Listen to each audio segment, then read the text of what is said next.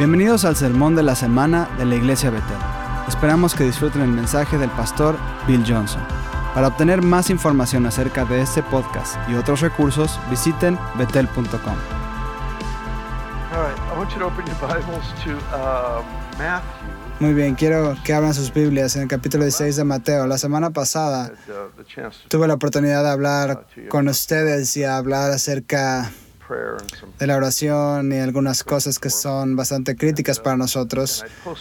Y pues puse algo que hoy voy a intentar comenzar a abordar para aquellos de ustedes que hicieron nuestro estudio, nuestro estudio para grupos pequeños de mi libro Way of Life, la forma de vivir habrán tocado este tema en ese libro. Creo que uno de los libros más importantes de esta época es un libro, es un libro de un querido amigo Ed Silvoso llamado Eclesia, E-K-K-L-E-S-I-A, Eclesia. Es una profunda percepción de las escrituras y una profunda estrategia para traer transformación a este mundo. En cierto modo, siento que es el libro más importante de esta época, de este periodo de tiempo en particular. Y ha sacado a la luz algunas cosas. Creo que la mayoría de nosotros hemos crecido en un ambiente donde sabíamos que la iglesia no era un edificio. Sabíamos que la iglesia era mucho más grande y diferente que eso. Crecí con mi padre diciendo todo el tiempo, la iglesia no es un edificio, no es una denominación, no es nada de eso. En realidad es el pueblo de Dios que está reunido en su nombre.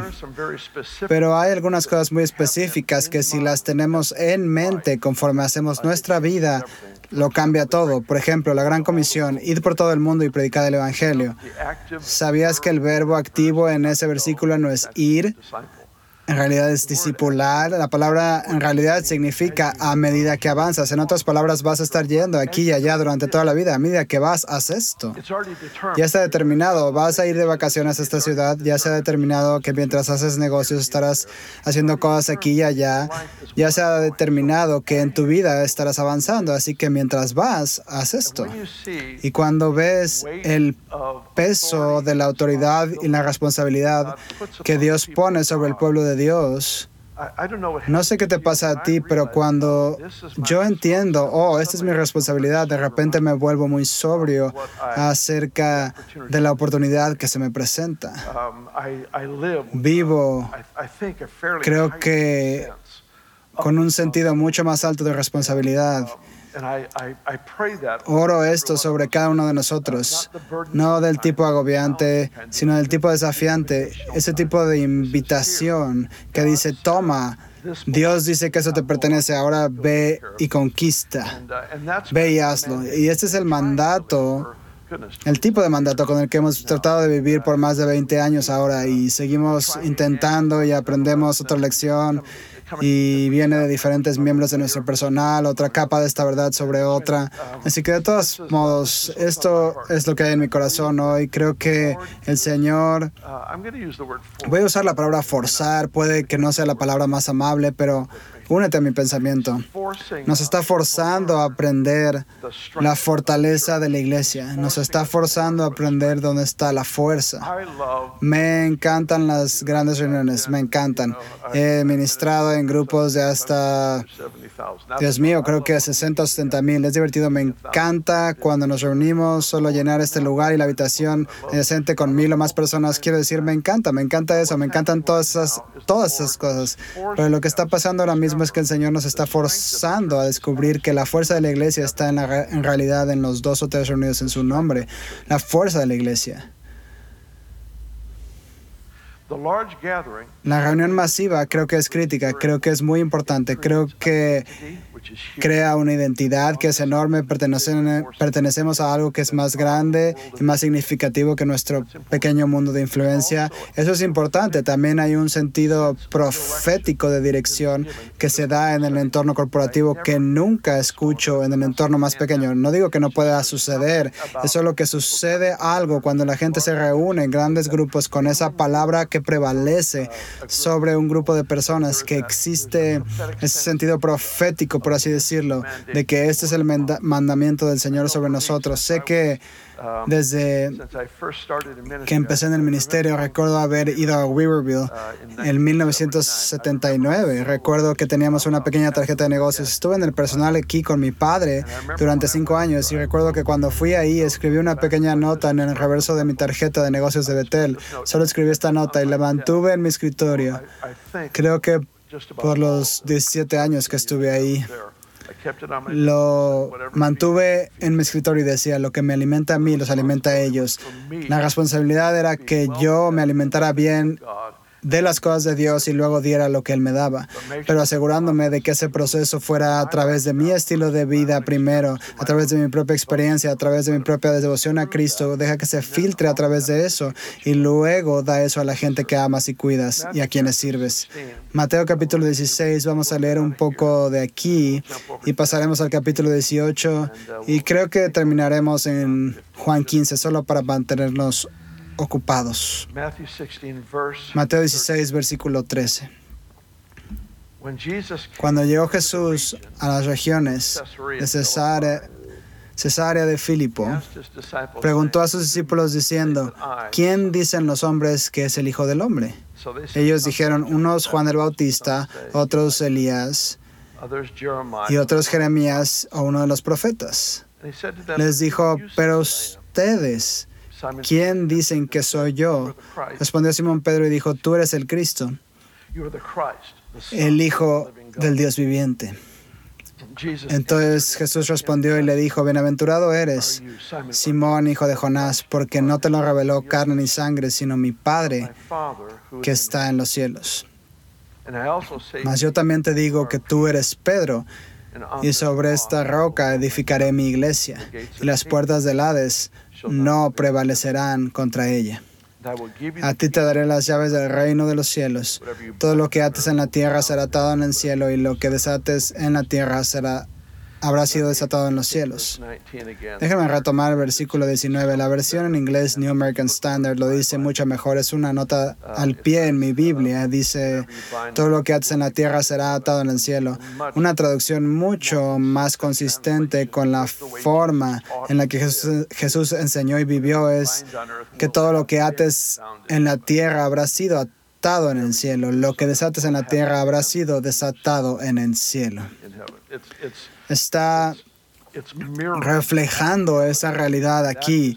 Ese es el tema general de Jesús. Cuando oras, que se haga tu voluntad en la tierra como en el cielo. Venga tu reino, que se haga tu voluntad en la tierra como en el cielo. Así que la columna vertebral de la comisión para cada creyente es aprender a asociarse con Dios para llevar la realidad de su reinado, su dominio, a las áreas específicas de nuestra experiencia humana.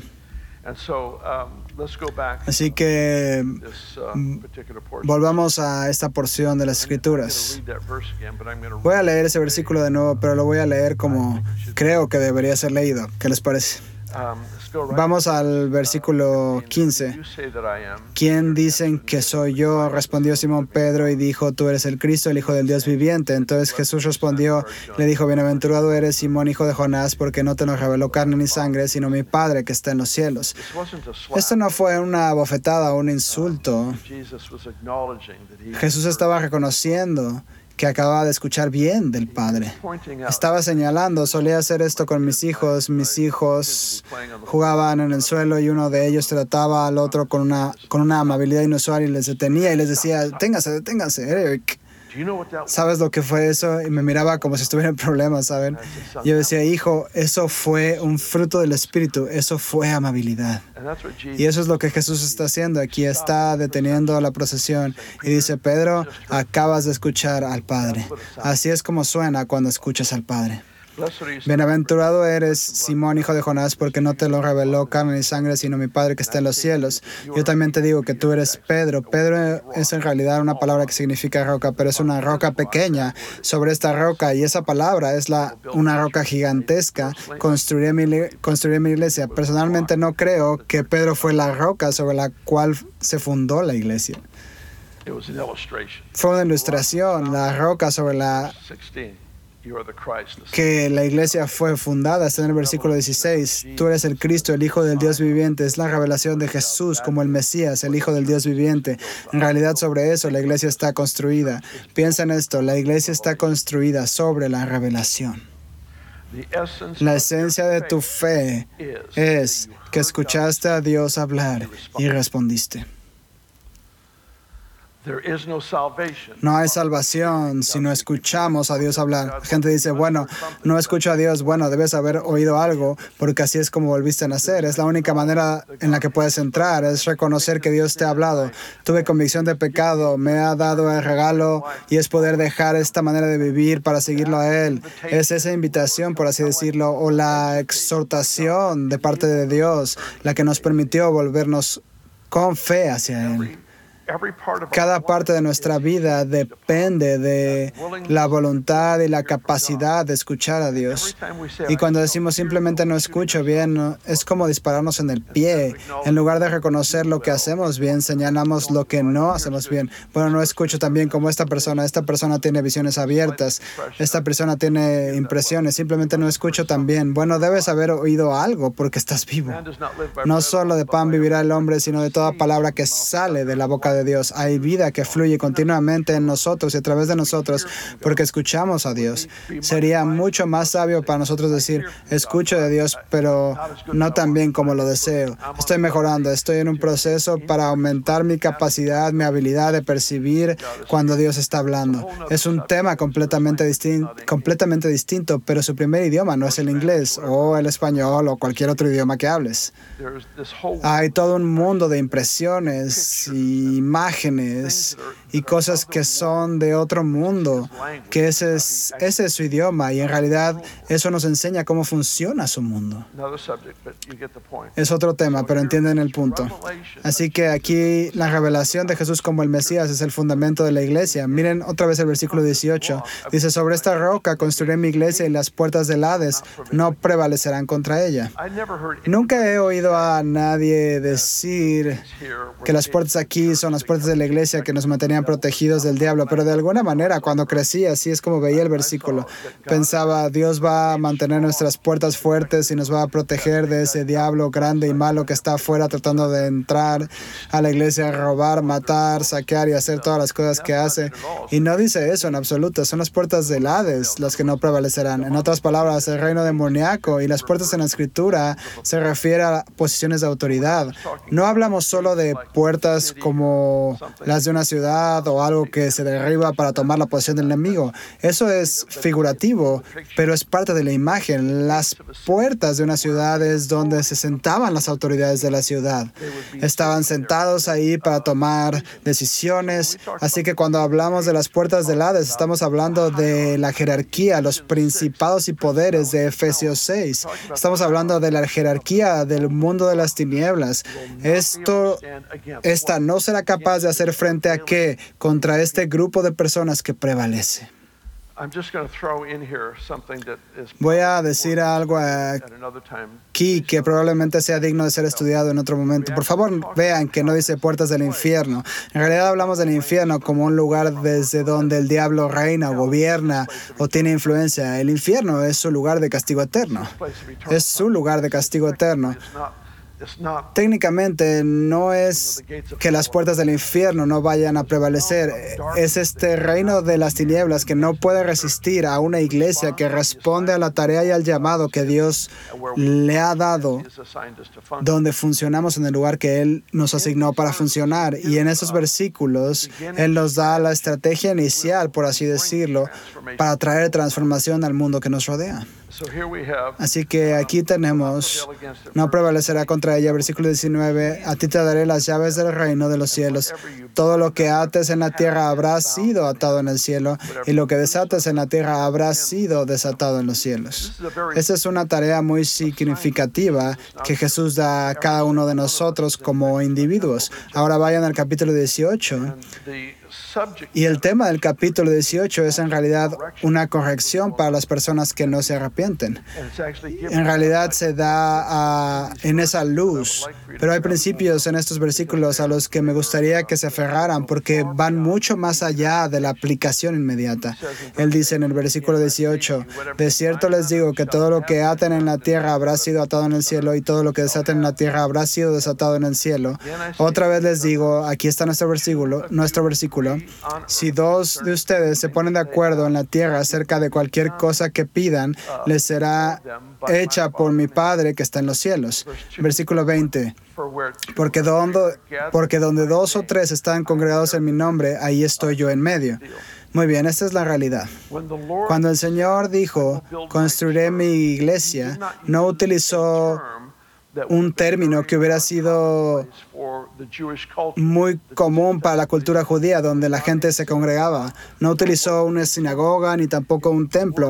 La palabra es eclesía, es muy importante. Algo aburrido por un momento, pero sigan conmigo. Eclesía es un grupo de dos o tres personas que son ciudadanos de un gobierno o país en particular y cuando se reunían, en realidad representaban al gobierno de ese país del que proceden.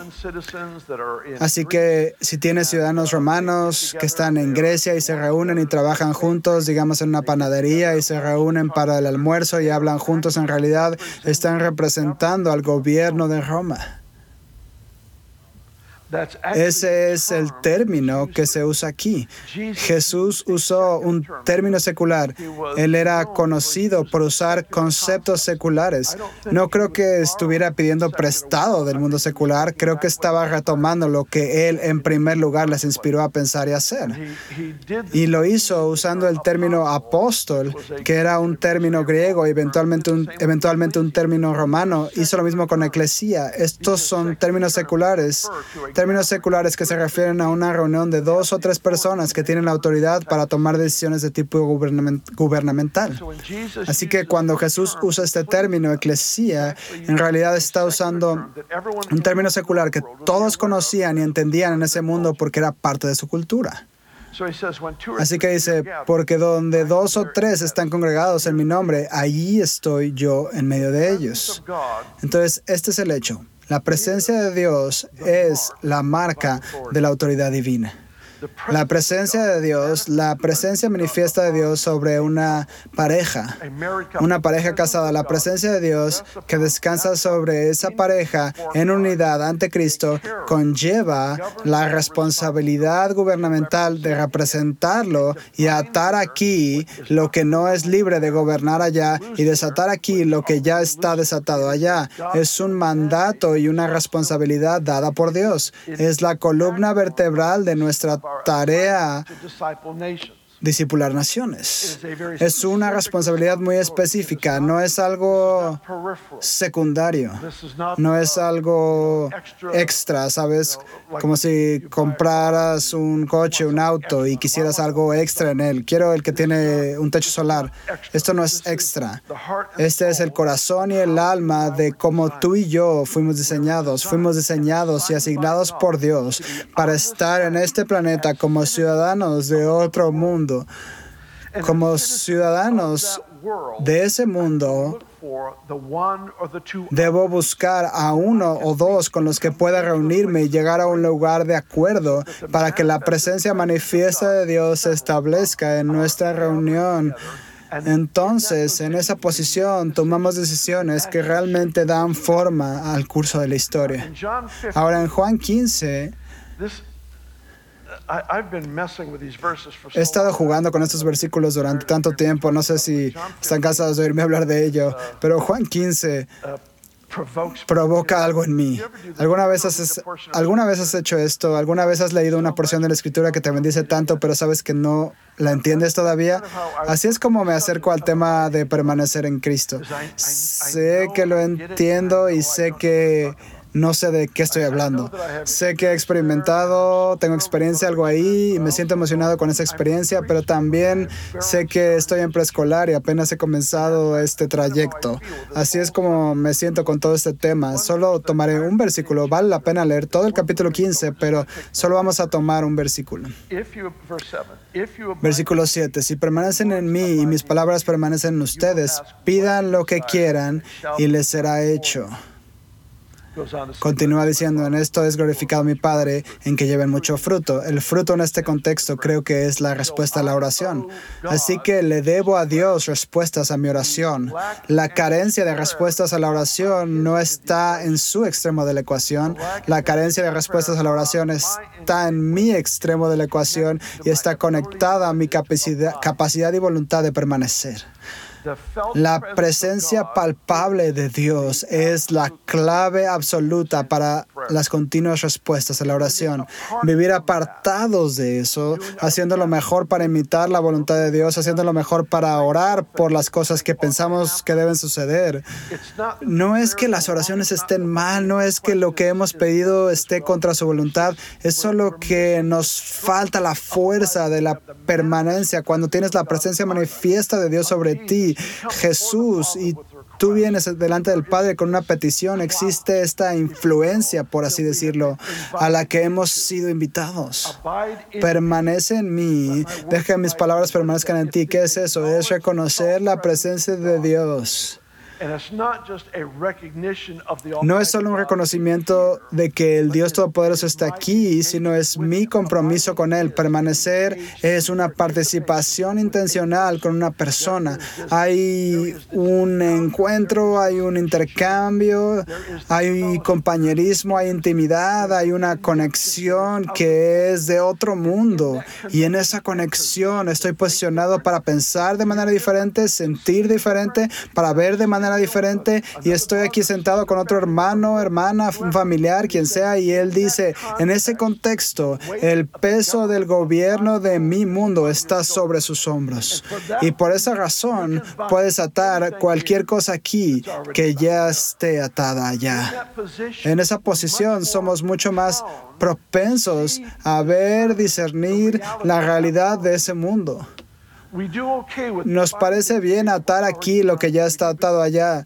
Lo hacemos porque sabemos, por ejemplo, que cuando alguien está endemoniado, sabemos que eso no existe en el cielo. Sabemos que cuando alguien es, adicto al alcohol o a las drogas, sabemos que eso no existe allá. Así que conocemos bien las obras del diablo. Sabemos lo que es atar. Sabemos que si hay muerte, pérdida, destrucción, sabemos que son las huellas digitales del diablo. Entonces sabemos, de acuerdo, esta adicción tiene que terminar. Así que oras por tu primo o quien sea que es adicto a las drogas. Horas, atamos aquí lo que ya está atado allá. La adicción no existe en el cielo. Y oramos. Recuerdo un domingo por la noche, tuvimos una llamada al altar bastante rápida. Alrededor de 20 personas, según recuerdo, se acercaron y se pararon justo aquí. Y nosotros solo oramos. Respondieron a una invitación para deshacerse de adicciones. Y oramos esta oración corporativa sobre ellos. Creo que no hubo imposición de manos, solo oramos por el grupo. Seis meses después, uno de los individuos afectados se acercó a mí y me dijo, ¿recuerdas cuando hicieron esa invitación para orar por la adicción? Le dije, sí, lo recuerdo. Y él dijo, bueno, yo y otra persona habíamos estado adictos a la heroína durante más de 20 años y ambos fuimos liberados instantáneamente esa noche en esa oración corporativa. A veces tenemos grados de dificultad en nuestra mente que Él no tiene en la suya. Esto es fácil, esto es difícil. No fue más difícil para Dios liberar a dos personas de la adicción a la heroína en un momento. Probablemente fueron solamente cinco minutos de oración. No fue más desafiante para Él de lo que sería dar ánimo a alguien que está desanimado. Todo está dentro de su entorno, por así decirlo. Así que lo que hacemos es atar aquí. Estás orando por ese pariente tuyo o un amigo cercano o quien sea que tiene esa adicción. Estamos atando aquí lo que ya está atado.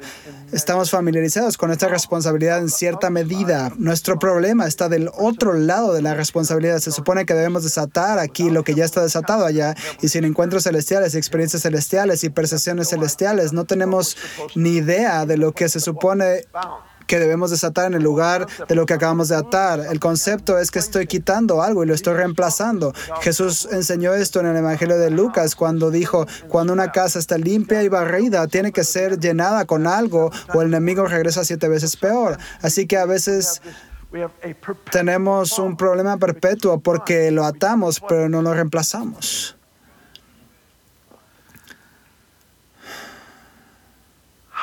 ¿Cómo sabemos con qué reemplazarlo? Disculpe la analogía de la casa, pero si una pasa una bandada de patos y muchos cazadores le disparan a la bandada, no se consigue nada de esa manera. Tienes que elegir uno. No es solo adivinar, es muy específico, muy estratégico. Abordar un problema, reemplazarlo con algo. Tiene que haber una comprensión continua y creciente de cómo funciona su mundo y cuál es nuestra responsabilidad. No estamos tranquilamente yendo río abajo. Vamos agresivamente contra corriente porque representamos otro mundo y nos enfrentamos continuamente con cosas con las que Él no tiene nada que ver, no existen en el cielo. Y a veces verás a un querido amigo formando parte de eso que no pertenece aquí. A veces veo a un creyente bien intencionado formando parte de algo y no tienen idea. La mayoría de las veces siento que mi responsabilidad es ir detrás de escena y orar intentar romper esa cosa. Porque si vieran el espíritu que hay detrás de eso, a lo que le dijeron que sí, nunca participarían. Pero generalmente un debate no convence a nadie. Es mejor si ves que hay un poder demoníaco detrás de algo, ama a la persona, pero ponte detrás de escena ante Dios y ata y desata. Si puedes ver esto conmigo, no creo que sea una unión descuidada de estas escrituras. Mateo 16, Mateo 18, ambos llevan el tema, lo que haces aquí debe haber sido atado allá. Pero entonces el desatar, ese aumento de la percepción celestial, ¿de dónde viene eso? Bueno, creo que hay experiencias únicas que la gente tiene ante el Señor. En realidad estoy leyendo un libro ahora mismo del cielo que es alucinante y me gusta tanto. Cuando termine les diré de qué trata, tal vez, si, si no recuerdo. Me encanta ver visiones de cómo Dios obra, cómo piensa, cómo funciona su mundo porque cada vistazo de su mundo, de sus caminos y entonces de su mundo me equipa para liberar su influencia en la tierra. Verás, hay mucha gente que piensa que su influencia en la tierra será cuando regrese y venga con esta invasión militar. ¿Quién sabe cómo se verá eso? Todo lo que sé es que ahora tengo esta misión. No nos dio autoridad para mantenernos ocupados hasta que regresara. Nos dio autoridad para hacer una diferencia en el mundo que nos rodea, en el que vivimos. Y la mayor parte de estas cosas no se tratan cara a cara con un individuo. No estoy diciendo que evites la conversación o algo así. Solo digo que a menudo los poderes que existen son realidades demoníacas que rodean un asunto. Ahí, ahí es donde vamos a la batalla. Ahí es donde nos ponemos de rodillas. Ahí es donde hacemos decretos proféticos. No estamos luchando contra la gente. Cada, cada, uno de nosotros hemos tenido una mala idea en algún momento y en realidad nos asociamos con el enemigo y no con Dios.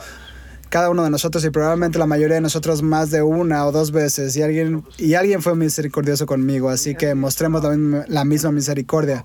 El enemigo no es la gente, hay poderes detrás de las esferas de pensamiento, hay poderes incluso detrás de zonas geográficas. No quiero ponerme raro y espeluznante contigo, pero solo te digo hay ciertos lugares que son oscuros porque hay individuos que se ha asociado, hay un individuo que se ha asociado con el reino demoníaco a un nivel que esa cosa tiene que ser quebrantada de la vida de esa persona. Lo ves con el hombre de los Gadarenos. Jesús trajo liberación a este hombre. En realidad algunos de los evangelios dicen que habían dos. El punto es que fueron liberados. Jesús trajo liberación a esa persona. La gente estaba tan asustada. Dice que este endemoniado tenía tantos demonios que sus demonios estaban poseídos. Sin embargo, fue liberado y dice que estaba vestido y en su sano juicio y la ciudad tenía miedo. Mientras el tipo se retorcía y rompía las cadenas y corría desnudo, todo el mundo estaba bien, pero de alguna manera cuando es liberado la gente se preocupa. Seguramente fue ese culto, eh, debió haber sido esa iglesia que está en el camino. Dice que la gente tenía miedo porque había un poder que operaba en el exterior. Escucha, a la gente que te rodea no le incomoda un Dios que se parece a ellos. Tratarán de reducir la naturaleza de Dios a su naturaleza, en vez de tener un Dios al que hay que rendirle cuentas. Y la responsabilidad en este momento es que Jesús trae liberación a este hombre, la ciudad entra en pánico y dice que persiguieron a Jesús y a sus discípulos fuera del área. Tiempo después dice que cuando Jesús regresó a esa área, toda persona de todo pueblo vino a escucharle hablar. ¿Qué pasó? Hubo un testigo confiable, una persona sobre la que el reino había venido. Algo estaba atado, algo fue desatado. Era una ilustración viviente de cómo se ve ese mundo. Tenía cordura, tenía compromisos con la gente, era una persona diferente. Y cuando esa levadura fue puesta, en el pedazo de masa toda la región que había rechazado a Cristo cuando esa levadura fue puesta en ese pedazo de masa, cuando Jesús regresó, todos querían escuchar lo que él tenía que decir, porque algo fue atado y algo fue desatado.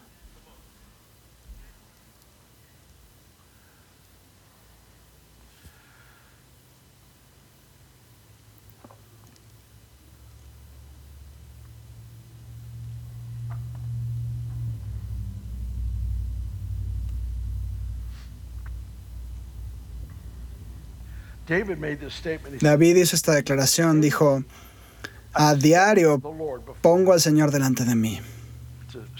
Es una declaración extraña. Diariamente pongo al Señor delante de mí. Bueno, para que lo entiendan, no podemos tomar a Dios y ponerlo donde queramos. No estaba diciendo eso. Creo que lo que estaba diciendo es como no puedes imaginar un lugar en el que Él no esté, mejor imagínalo contigo. ¿Está en todas partes? Sí, eso significa que está aquí. ¿Qué es permanecer en Cristo? Es reconocer la presencia de Dios que está contigo hasta un punto de compromiso, relación y conciencia.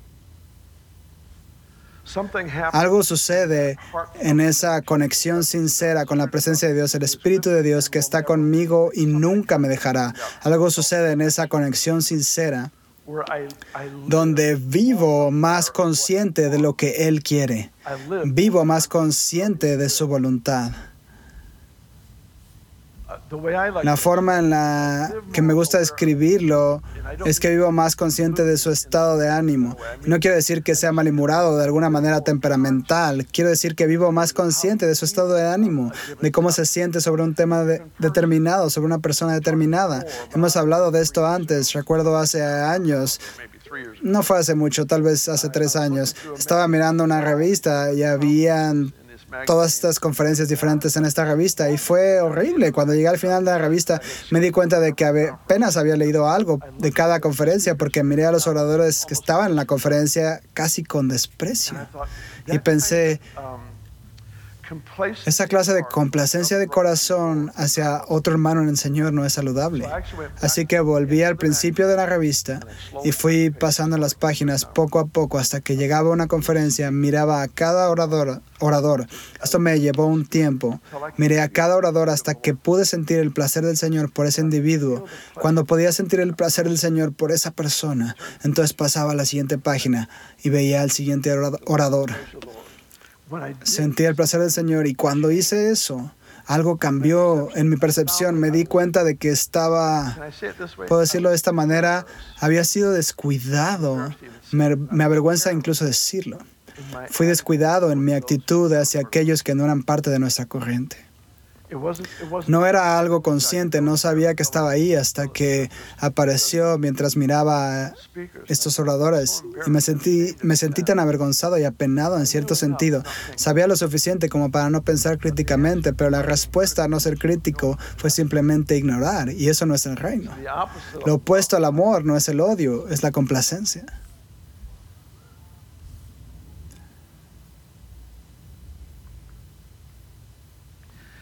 Encontrar ese placer. Puedes sentir el corazón de Dios por cualquier asunto. Puede ser un político, puede ser alguien que se opone completamente a todo lo que tú piensas o las decisiones o lo que sea. Te tomas ese momento extra para darte cuenta, aquí hay alguien hecho. A la imagen de Dios tengo la responsabilidad de tratarlos como alguien hecho a la imagen de Dios. Cuestiones de política, esas son otras cuestiones. Y no pueden darle color a mi enfoque o valor, ese valor en oración por, por un individuo. Es un engaño. El espíritu religioso, el espíritu político, ambos compiten por capturar nuestra condición emocional. Ambos compiten por la influencia para influir mi percepción de la gente, de los grupos de personas, para decolorar, porque si hay... Porque si hay una persona que me repugna o con la que no quiero nada que ver, entonces recortado mi capacidad de demostrar el amor de Cristo. Y él no dijo, Bill, te asigno a unos pocos y puedes enojarte con el resto. Ama a esta persona, ama a la otra persona, pero puedes odiar a todos los demás. Eso es una locura. Eh, es el hecho de que cualquiera que él ponga frente a mí, tengo que ser capaz de honrar y celebrar. Así que aquí tenemos esta responsabilidad. Jesús dijo, la eclesía, las dos o tres personas que trabajan aquí abajo en una tienda de comestibles, se toman un descanso para almorzar juntos y cuando se reúnen en el nombre de Jesús en ese comedor y tienen esta idea predeterminada, nos asociaremos para la invasión de la bendición y la presencia de Dios en este negocio que no nos pertenece, un negocio en el que estoy como un representante de otro mundo. El gobierno de Dios se apoya en los dos o tres, pero no solo el gobierno, el gobernador el que dirige el gobierno, está con nosotros mientras nos reunimos. Si tuviéramos una mayor conciencia del propósito y la realidad de la presencia, viviríamos, pensaríamos y oraríamos de forma diferente. Nuestros decretos serían mucho más intencionales, nuestros decretos, nuestros pronunciamientos, las palabras proféticas que desatamos estarían mucho más ancladas a una fe que ve un posible resultado. Pablo en Romanos 12 habla de gente que profetizaba de acuerdo a su fe. Se supone que la fe es el poder que nos guía, por así decirlo, detrás de lo profético. Por fe veo lo que no es visiblemente lo que no es visible naturalmente. Estoy percibiendo algo que aún no es pero está a punto de ser porque estoy a punto de hablar, estoy a punto de declararlo. Así que tomas la iglesia, tomas a los dos o tres, o tal vez un esposo y su esposa en su hogar. Los animo. Ed tiene una página en Facebook. No se trata de su ministerio, creo que se llama Eclesía en todo lugar, Eclesía en todo lugar. Y luego habrá un sitio web. Y solo te inscribes y dices, mi casa es una eclesía. Mi lugar de trabajo es una eclesía. Solo tienes que inscribirte. Háganle saber que hay miles y miles y espero que eventualmente lleguemos a tener más de un millón de personas esparcidas por toda la nación que digan, ¿saben qué? Estamos cansados de dejar que el enemigo salga con la suya. Estamos aquí representando a otro mundo. El mismo Dios, el gobernador de este mundo, está aquí presente conmigo. Y si, y si decimos, si tan solo conectar a mi corazón con Él, viviré consciente de Él y dejaré que las palabras que Él respira infecten mi alma hasta que piense lo que Él piensa, que quiera lo que Él quiere, sueñe con lo que Él sueña. A medida que esa presencia permanente se convierte en ese tipo de influencia en mi mente consciente e inconsciente, puedo pedir cualquier cosa Cualquier cosa, cualquier cosa. Dios y tú son mayoría. Y en esa reunión Él dice, las puertas del Hades, todos los poderes del infierno, que son conocidos por matar, robar y destruir, no son contendientes. No hay competencia. Estamos tan abrumados e impresionados por el éxito de los poderes de la autoridad que no nos damos cuenta de que todo lo que se necesita son los dos o tres. Pero mira los movimientos que están destruyendo, sí, miles y a veces millones de personas, sí, pero donde hay dos o tres, Dios está ahí. Dios está ahí. Y cuando Dios está ahí, cualquier cosa puede suceder para cambiar el enfoque, la dirección, el flujo de la vida de una nación entera. Creo que probablemente hemos sabido, pensado o hablado de algunas de estas cosas durante bastantes años. Así que hoy lo que quiero hacer es un llamado al altar, no donde tú vengas al frente, sino donde reconoces, mi casa es un altar. Mi casa es un altar. Mi esposa y yo, nuestros hijos, somos una iglesia. Hemos hecho un pacto ante Dios que aprenderemos a reconocer su presencia, aprenderemos a fluir desde esa presencia. Mi sueño es soñar lo que Él sueña. Mi pasión es pensar lo que Él piensa. ¿Recuerdan el pasaje de Romanos 8 que dice, todas las cosas obran para bien? Sí. Sacude la cabeza así. Si no lo recuerdas, lee tu Biblia. Todas las cosas obran para bien para aquellos que aman a Dios y son llamados de acuerdo a su propósito. Gran pasaje. Justo antes de eso, el Espíritu Santo intercede por nosotros. Justo después de eso, Jesús intercede por nosotros. Por eso todas las cosas obran para bien. Aprender lo que ellos están orando es la clave para nuestro continuo avance en la oración. Se supone que la voluntad de Dios invade la tierra porque nosotros oramos.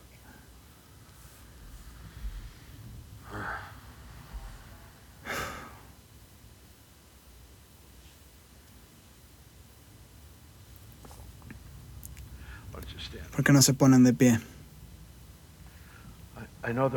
Sé que hay gente que participa con nosotros en línea y me encanta esto. Hay tantos que se unen a nosotros que no son parte de la familia Betel. Me alegra que estén aquí. Tenemos gente de todo el mundo que se considera a sí misma y te consideramos parte de la tribu Betel, la familia Betel. Nos sentimos honrados de unificarnos con ustedes en todo lo que podamos, pero hay muchos que simplemente por cualquier razón tropezaron con nosotros en YouTube o en Bethel TV, sea lo que sea, y están en este momento muy conscientes de su necesidad de Dios.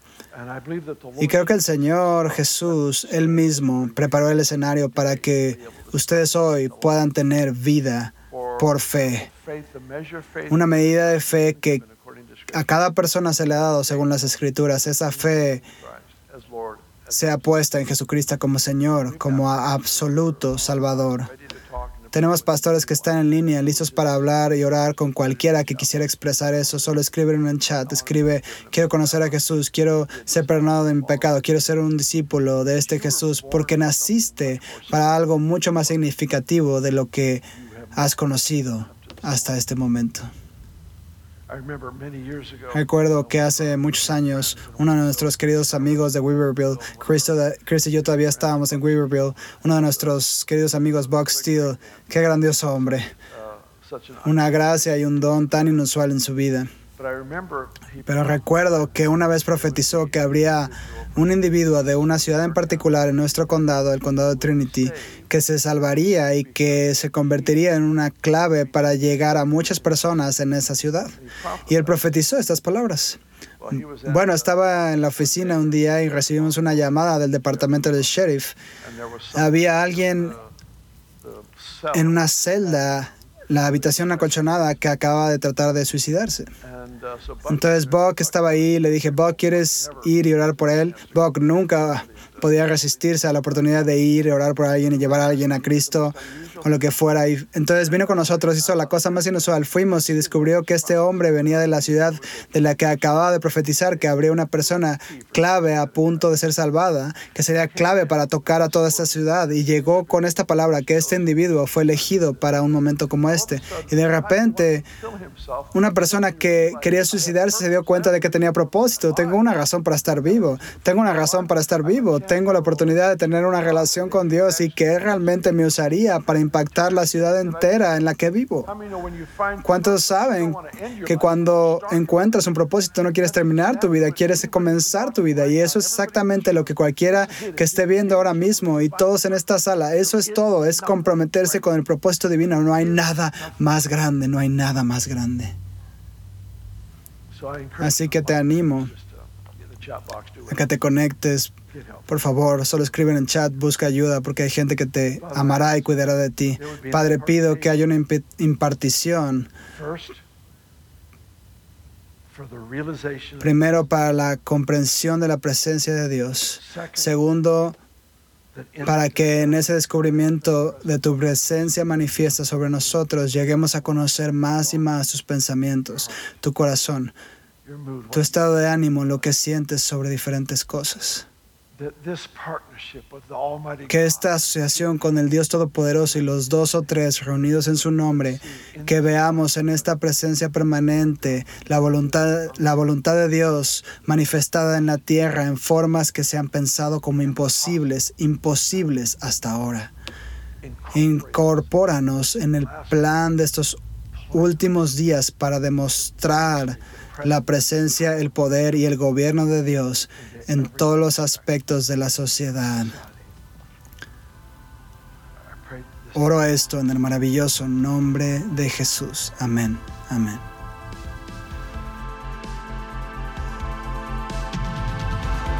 Gracias por escuchar el Sermón de la Semana. Este podcast semanal es traducido en diferentes idiomas. Favor de visitar podcast.ibetel.org.